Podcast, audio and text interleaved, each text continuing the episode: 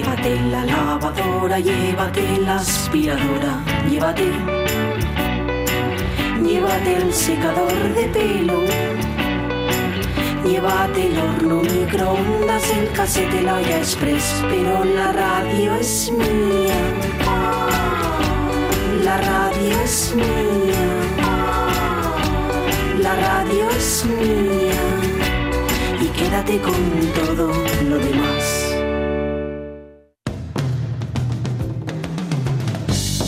La radio es mía. Pachi Poncela.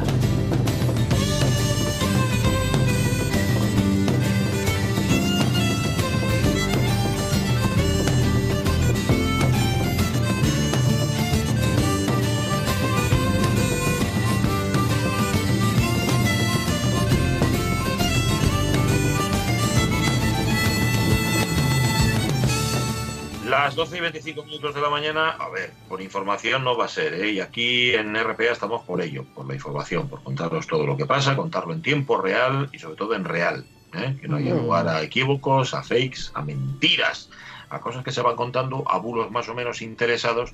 Algunos es que ni siquiera son interesados. Fíjate, yo hasta los bulos con que tienen algún tipo de interés, hasta dices tú, pues mira, lo puedo entender.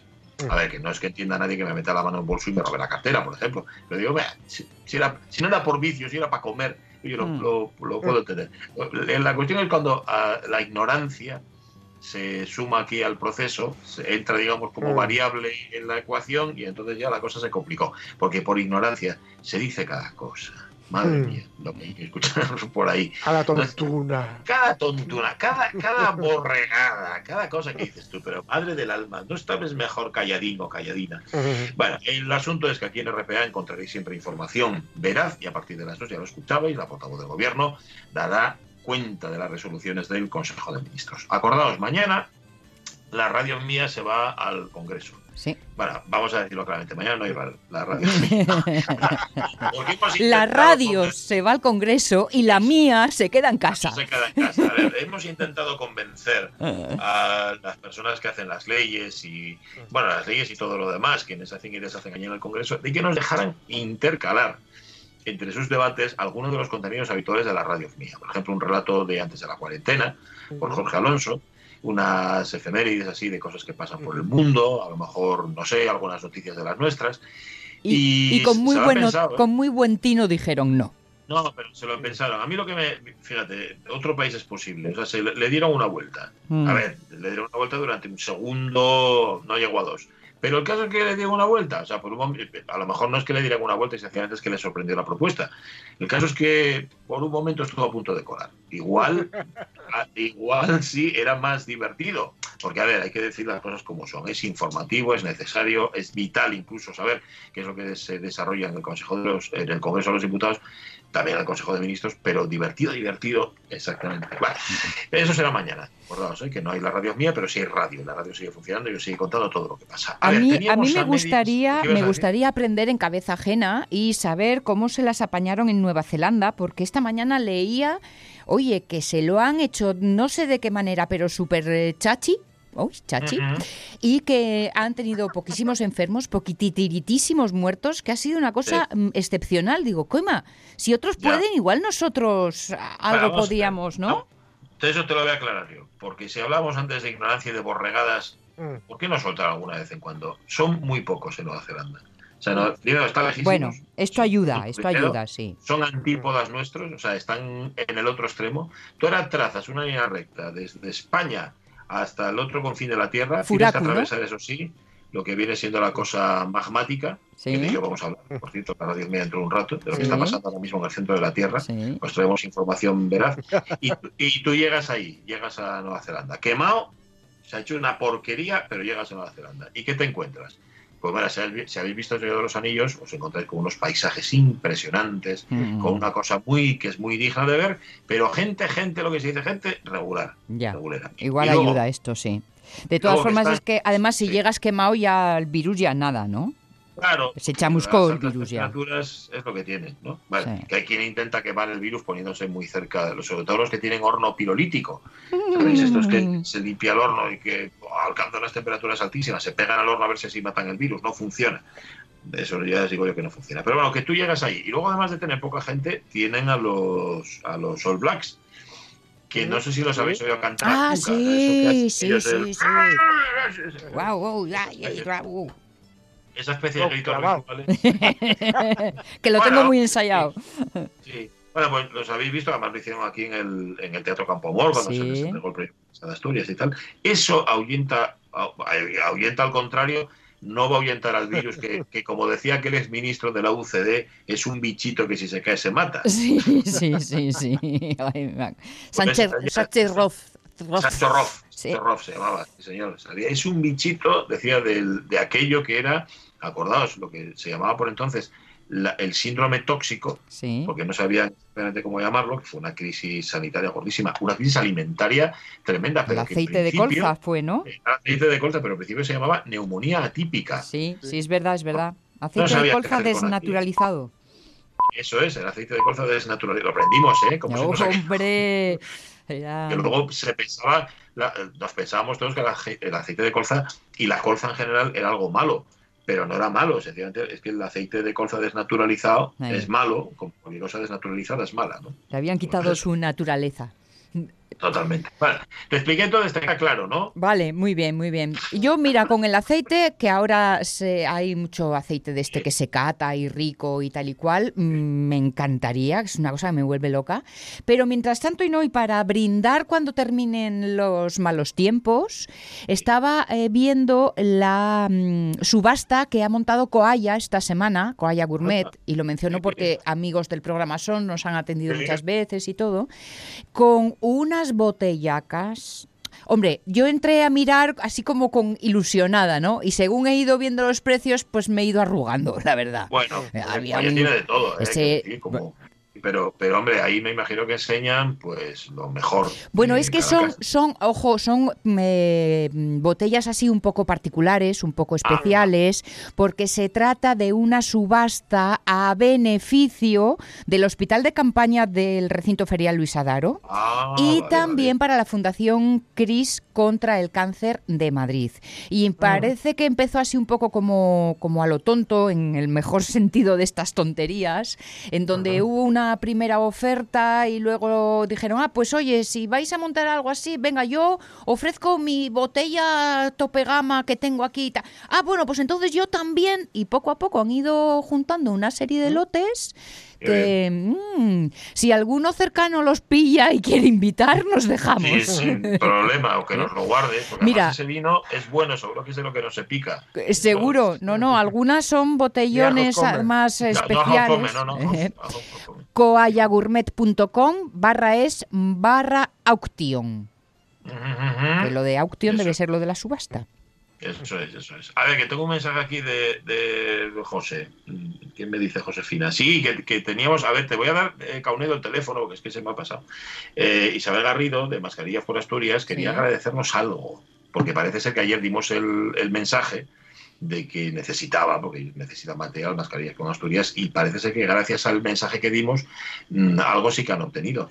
Pero, José, no te preocupes que enseguida lo solventamos. Es que entre una cosa y otra al final se me pasa. Te mando ahora el, el teléfono, ¿vale, eh, Caunedo? Mientras tanto, haz el favor, pon la música del Facebook y seguimos contando lo que nos contaron.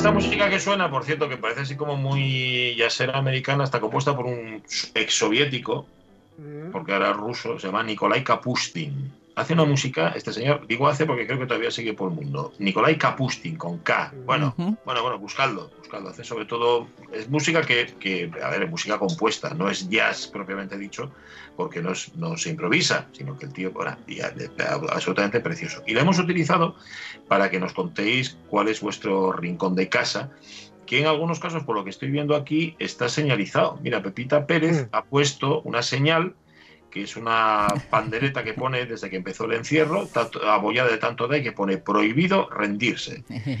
Es, me parece chulísima, Pepita. Y esto si lo comercializas, yo creo que hasta puede tener su, su aquel.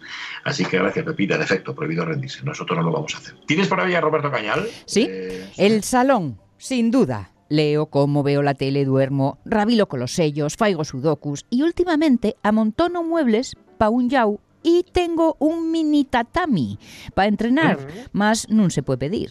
Acordáis vos del anuncio de tampas que podíais facer de tou? Pois pues igual, pero de construcción. Menudo choyu. Estoy en la caraba. Salvador Fernández González, pues tengo preferencias, claro está, en función de la época del año. Ahora en primavera resultan perfectos los atardeceres en los aposentos orientados al oeste, desde donde contemplamos las puestas de sol. Resulta, sin embargo, más cálida la biblioteca en el invierno.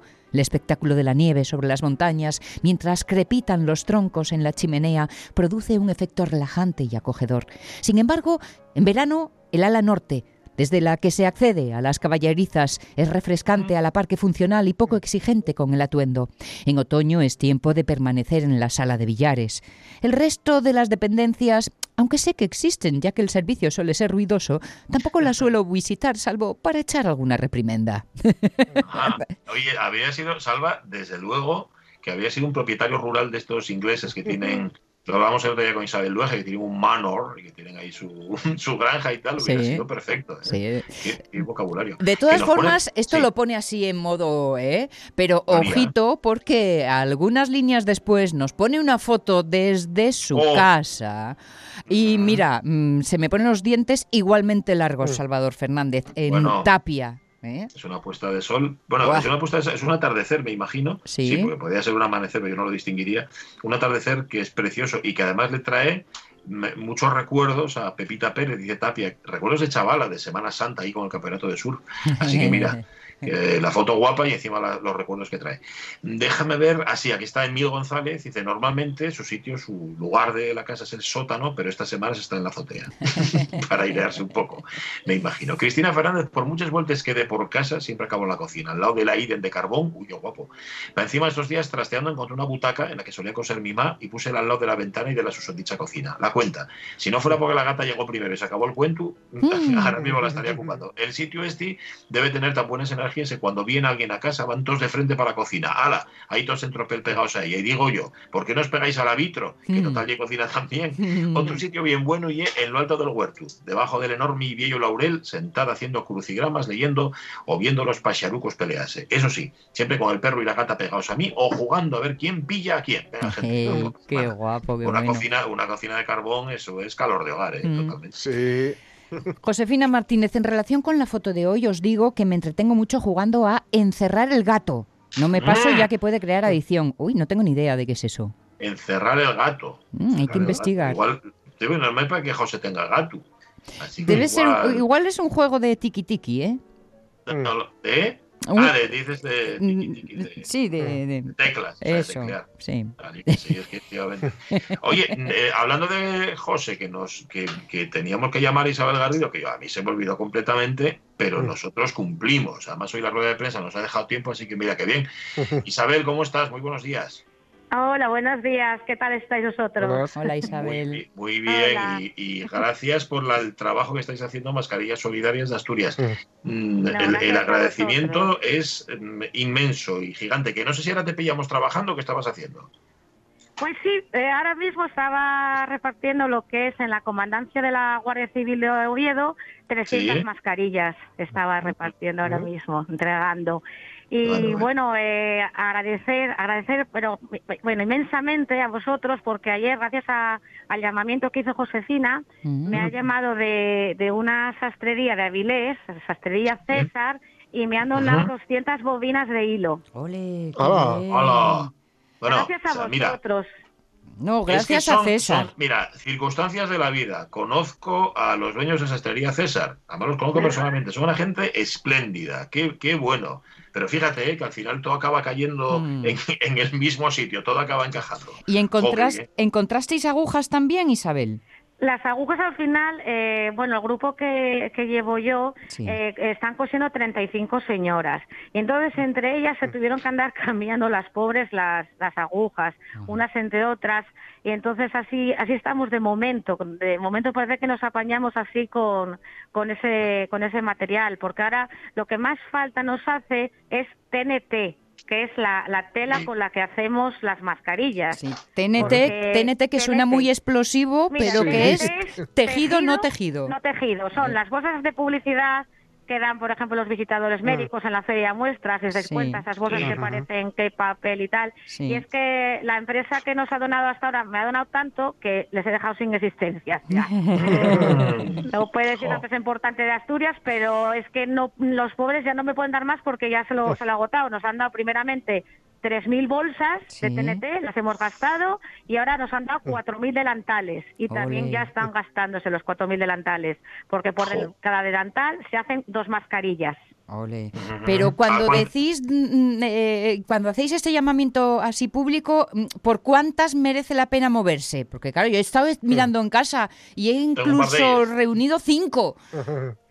Claro, pero es que lo que es este grupo, eh, la Guardia Civil de Oviedo, que es la que hace el, el reparto, lo hace a pues a geriátricos, a entidades, ha dado la Cámara de Comercio, el Colegio de Abogados, a supermercados. Entonces, claro, se reparte mucha cantidad. El otro día se repartió en Ovida, en el Cristo, la residencia Sí. de Ovida, y se repartieron 1.300 mascarillas. Sí, no, pero me refería a las bolsas.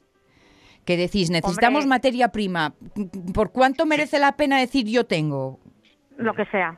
O Ah, sea, sí. estamos necesitados que lo que sea, lo que sea. O sea, Por cuatro, no- cuatro o cinco que tengo en casa, merece la pena que os Bueno, dé hombre, datos. Pues, que- pues hay que mover a la gente, por eso se mueve. A ver, Vale, mejor vale. que nada, es, es- yo, yo, es que todo me viene bien, todo me viene bien. Yo, todo lo que me deis, entonces, claro, como el, el tiempo pasa, esta gente está cosiendo, se está esforzando muchísimo y, claro, se está gastando el material. Entonces, claro, todo es bienvenido porque es muy necesario. Ajá. Mira, eh, eh, me- nos ponía un mensaje ayer, que no sé si al final hablo contigo, Isabel César, un oyente de la radio mía, que nos había escuchado que él tenía hilos pa- para mascarillas, tiene docenas de hilos. Bueno, eh, to- Eh, todo eh, aporta, todo puede ser un, poco de ayuda. Los hilos. Ese César Ujú. es el de la sastrería César de, de Avilés. el mismo, vale, vale, esa, vale, vale, esa cantidad de hilos que está ahora, la Guardia Civil va ahora mismo a. Avilés a, a recoger esa, esa cantidad de hilos, porque claro, Pues ya. eso es muy importante, esa cantidad de hilos que, que nos donan.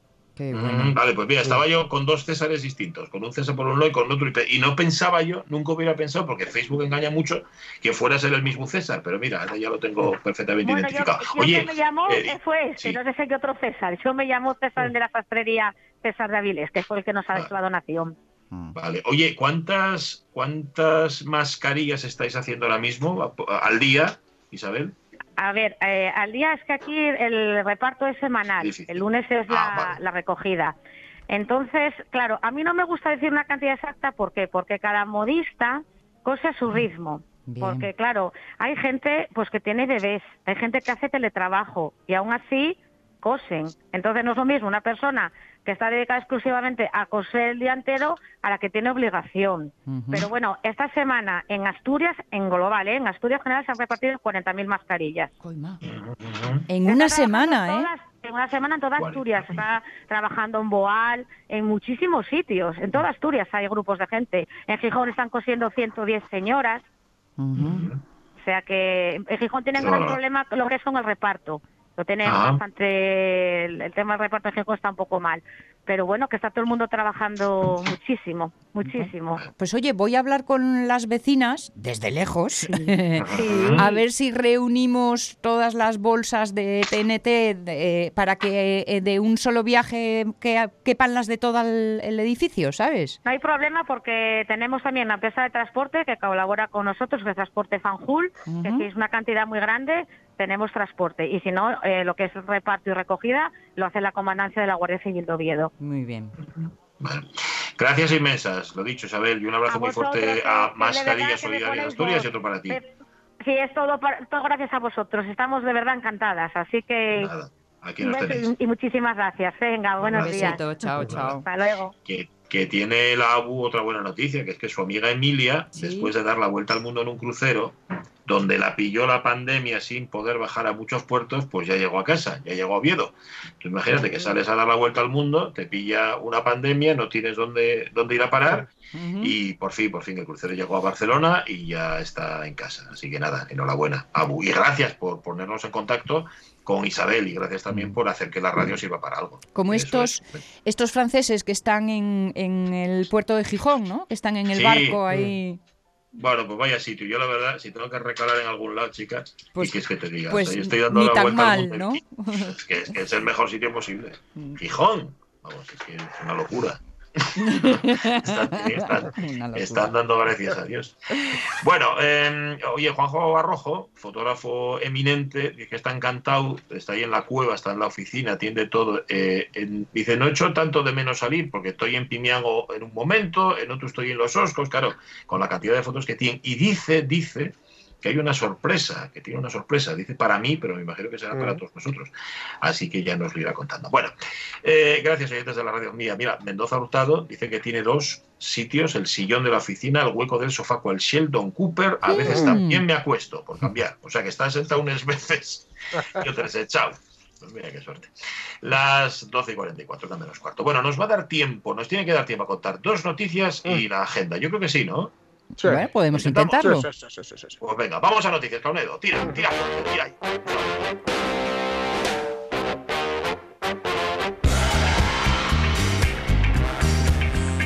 Y atención, atención, porque nos llegan noticias del centro de la Tierra, ¿eh? Sí. Cuidado. Detectan una fuga de hierro en el núcleo de la Tierra.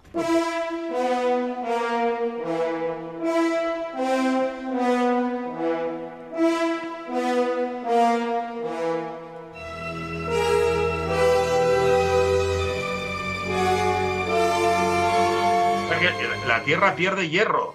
Sí, la Tierra está perdiendo hierro, como, como, como el Madrid hace unos años y la selección también. Sí, señor, es ferropénica, como, como Sí, el Madrid.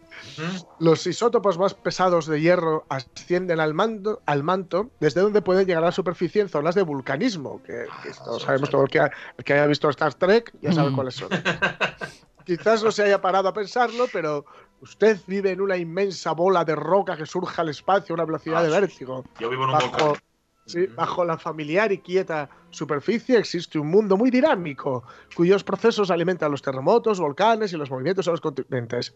En lo más profundo existe un gran núcleo de hierro y níquel, que tiene un tamaño no muy distinto al de la Luna y que se encuentra a una temperatura de hasta 6.000 grados centígrados. ¡Oh! Aunque se cree que existe un núcleo interno sólido y un núcleo externo líquido. Vale, pues un estudio que acaba de publicarse en Nature Geoscience que es una, una revista llena de pistas, ha concluido que el núcleo externo podría tener una fuga de hierro que inyectaría isótopos pesados hacia las capas superiores en el manto. Es un intercambio que se produciría a unos 2.900 kilómetros de profundidad y en una zona en la que el núcleo está a una temperatura miles de grados superior a la del manto. En consecuencia, las capas más profundas del manto estarían siendo enriquecidas en isótopos pesados de hierro. ¿Esto mm, quiere decir algo en concreto? Pues no me digáis, porque yo no, no- no, de, esto, de esto no tengo ni idea. Pero No, mira, eso- yo, entre la pandemia, entre esto y entre aquello del meteorito que, o varios meteoritos que se acercaban a la Tierra y que uno era potencialmente peligroso, yo lo tengo claro. Sonrían, digan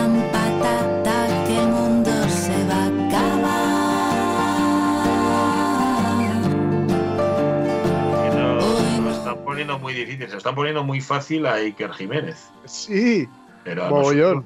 Sí, sí, no sé. Bueno, que, está que ha dicho, por cierto, que él lleva ya metido en la cueva desde mucho antes de que el gobierno dijera que había que encuevarse. Claro, alegrándome, alegrándome. ¿Verdad? Porque lo sabe, él estas cosas ya las sabía antes. Él Hombre. contaba que el mundo se iba a acabar hace tiempo ya de esto. ¿eh?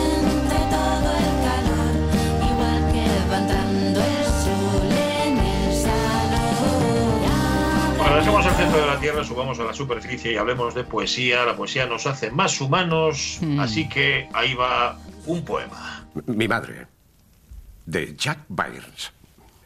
Tú me diste la vida. Tú me diste leche. Tú me diste valor. Tu nombre era Ángela. El ángel del cielo. Pero también un ángel de Dios. Él también te necesitaba. Egoístamente intenté retenerte aquí, mientras el cáncer te corroía, como una fuerza rebelde e imparable. Pero no pude salvarte, y ya no podré ver tu cara.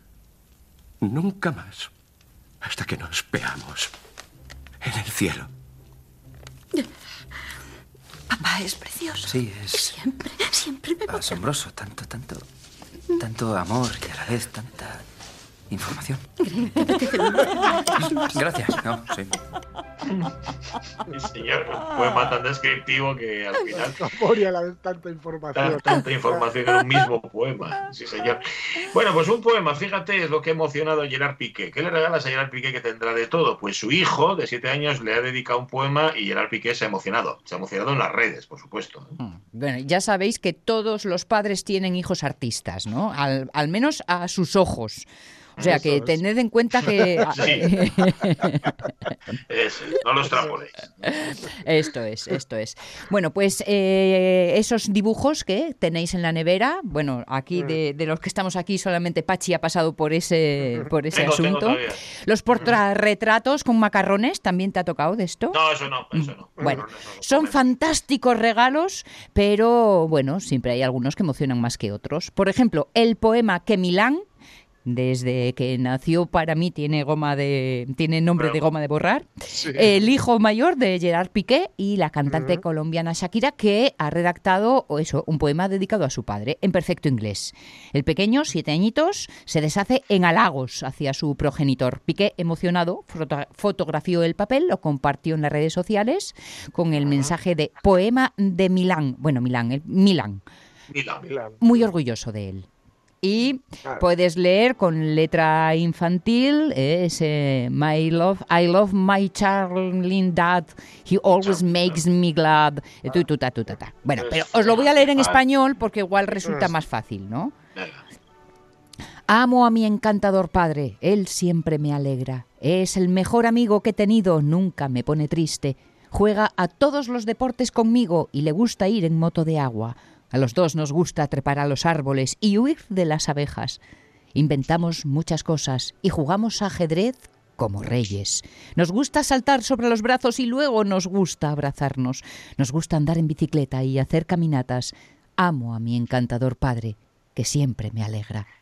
Pierden la traducción, eh, también te digo. Sí, sí, porque él, él la rima esta ripiadora se la se le arregla bien en el inglés, en la versión Sí, inglesa, ¿eh? plays all sports with me and like to go jet ski. O sea, e- está muy bien porque además, Sí, sí. ojo, eh, respeta perfectamente la métrica, ¿eh? Sí, es lo único que respeta. Es lo único que no, y la- y la. Quiero decir que es de un niño de siete años que yo conozco, conozco, podría dar nombres aquí. No, no va por ti, Jorge Alonso, tú eres un poeta fíjate, A mucho poeta que sería incapaz de hacer un verso cuadrado, ¿sabes? O sea, Pues que- sí, que no, sí, sí. no, no, yo verso libre, verso libre. Dame uno de los otros, a ver si te sale. Vale. Milan, siete años, un poema muy bonito. Qué bonito poema. ¿Queréis otro poema bonito? Dale. La lluvia cae y cae a la tierra sin parar. Unos llevan paraguas y otros anorak. ¿Qué puedo llevar yo si nada tengo ya? La lluvia cae y cae a la tierra sin parar. Sois del, sois de la misma escuela, ¿eh? Alejandrina Un de ella. Un abrazo a Nacho, a tu hermano Nacho, sí, sí, sí. y que es el autor de este poema. ¿no? Es el autor, es el autor, yo solo soy el transmisor. Tú eres el Nerón. El. Soy el rapsoda. El Soy el rapsoda, rapsoda. Ay, mm, oye, ponme la música del cine, ya que estamos, que Ramón Redondo ayer nos mandaba, tira, tira, tira ese miedo. Ayer nos mandaba su agenda, hoy también nos la ha mandado, nos quedan siete minutos para llegar a la una. Vamos a darla de ayer, para que no se pierda, fundamentalmente, ¿vale? Y luego el jueves, cuando volvamos, después de... Vas, vas de eligiendo, etcétera, pues ya veremos. vas eligiendo por fecha de caducidad, ¿no? Eso es, eso es, porque si no se pierden. Yo como los yogures, exactamente igual. Mira, tal día como ayer, 20 de abril, coincidiendo con el cumpleaños de Hitler, el 49 cumpleaños de Hitler, estrenaba Leni Riefenstahl Olimpiada. Ah, sí. En Uy. 1938. Olimpiada con valleta, Olimpiada con estropajo, reducirá su, Su, su con vajilla con detergente del cascajo. El cascajo, sí señor. Eso es. Bueno, pues en, en ese poema se basa la película de Lenny Riefenstahl. que todos lo sepáis. Robert Aldrich dirigió en el 55 El beso mortal. eh, del año 64 es La peau douce, o sea, la piel suave, de François Truffaut, lo cual me recuerda tengo que comprar una crema para los calcaños. Porque en estos días y con la cosa de estar en casa se me están erosionando. La Y. De la marca Truffaut. Sí, sí, no, yo solo marcas eh, francesas y que sean un poco existencialistas ahí, de la Nouvelle Vague, este tipo de cosas. Cremas de la Nouvelle Vague, utilizo yo más. Y en el 77 se estrenaba un documental escalofriante. No soy partidario de que se ejecutan a alguien, pero todavía ¿eh? que esas personas cometen esos, esos dobles crímenes y esos asesinatos, hay derecho a que sean ejecutados para dar ejemplo a la nación de, lo que se- de las cosas que se están haciendo. Ese crimen realmente ha sido predimitado. Alevosía, nocturnidad, escalo, allanamiento de morada y prevención. Calle usted, haga el favor. Están hablando, son verdugos. Guau. Eso que están hablando son verdugos, Sí. personas que han ajusticiado, luego se ponen a hablar sobre cómo se queda el cuello de un ajusticiado, si se queda como un acordeón. Bueno, es una película, es un documental tremendo, como tremendos eran todos los documentales de Basilio Martín Patino, que estrenaban en el 77 Queridísimos Verdugos. Con la dictadura supuestamente terminada, se atrevía, bueno, como se atrevió a, a hacer otras, como Caudillo, por ejemplo. Los documentales en Martín Patino, de verdad que son para ver, y además son testimonios de lo, de lo que fuimos. Estaría bien verlos de vez en cuando y hasta ponernos en los coles, para que no se nos olvidara Sí, son. sí, sí. Queridísimos verdugos del 77. Concierto para la vida, homenaje a Freddie Mercury de David Mallet es del 92. El Espinazo del Diablo de Guillermo del Toro es del año 2001. Y Mi hermano es hijo único de Daniel Luchetti es del año 2007. Nacía tal día como ayer Harold Lloyd, ayer hubiera cumplido 127 años, pues con Charles Chaplin y Buster Keaton, vamos, uno de los más del cine silente. En los años 20 nadie ganaba tanto como él en Hollywood. Casado y con suegra, el tenorio tímido y el hombre mosca. Bueno, y, el- y ese aspecto que él tenía que a mí siempre me dio mucho miedo. Sí. A mí siempre me asustó. ¿Verdad? Sí, sí. Era un poco inquietante, sí. Muy inquietante, con esa cara tan blanca y ese aspecto sí. Tan, tan rarejo. Pues nada, 127 años hubiera cumplido. En el año, no, no digo el año porque me voy a equivocar, 85 años cumplía ayer el director y guionista cántabro Mario Camus. No tengo un solo papel virgen que llevarme a la pluma. Tenga usted, don Ricardo. Si las musas y el jurado de Huesca me otorgan la flor natural y esas tres mil pesetas, le juro solemnemente, amigo Maello, que le convido a usted a croquetas de pescado sin límite alguno. Por favor, Pepe. Mario Campos es La Colmena, que es lo que estamos escuchando. Eh, también Los Santos Inocentes. O sea que ya solamente con estas dos películas ya está, ¿no? ya lo tienes hecho, especialmente Los Santos Inocentes. Sí, bueno, en televisión hizo Curro Jiménez, Los Desastres Mm. de la Guerra, Fortunata y Jacinta, La Forja de un Rebelde. Y fíjate, es, fue Basilio Martín Patino, nos cuenta Ramón Redondo, uno de los culpables de que Mario Camus dejara el estudio, los estudios de Derecho y se dedicara al cine, entrara a la Escuela Oficial de Cine. Qué, Fíjate, qué buena tiene- culpa esa, qué buena culpa. pues sí, sí, no está nada mal. 85 cumple Mario Camus, porque creo que sigue vivo. Y 80 hubiera cumplido Pilar Miró. Pilar Miró. ¿Quién es usted? A los clientes no les está permitido entrar en los camerinos. Soy amigo de Andrade. Le he traído algo de París. Creo que se equivoca. No conozco ese nombre que dice. ¿Le ha prestado usted las novelas de Rebeca Osorio? Imagino que ya no son fáciles de encontrar. Esto es Yo soy Tenebros. Rebeca Osorio. La novela a mí en su momento me encantó, la novela de Muñoz Molina, y Sí. la peli no la vi. La peli la dirigía Pilar Miró, que es quien hoy hubiera cumplido 80 años, la que fuera directora general del ente público Radio Televisión Española.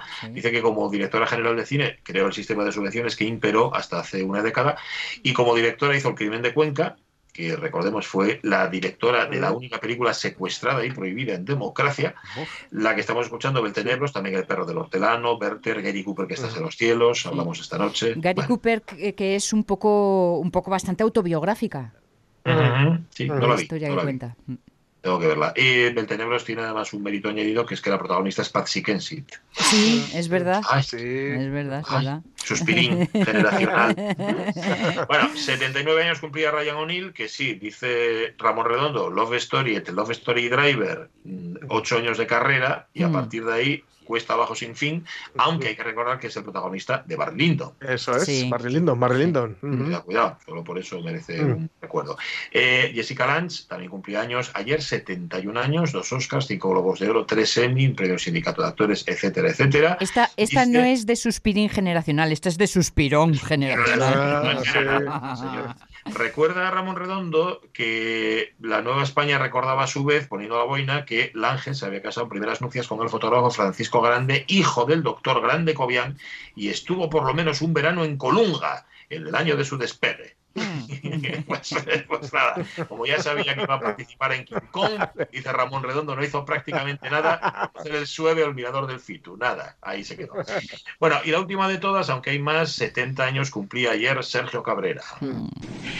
Doctor Romero, un milagro. Santa María. ¿Y aquí qué pasó?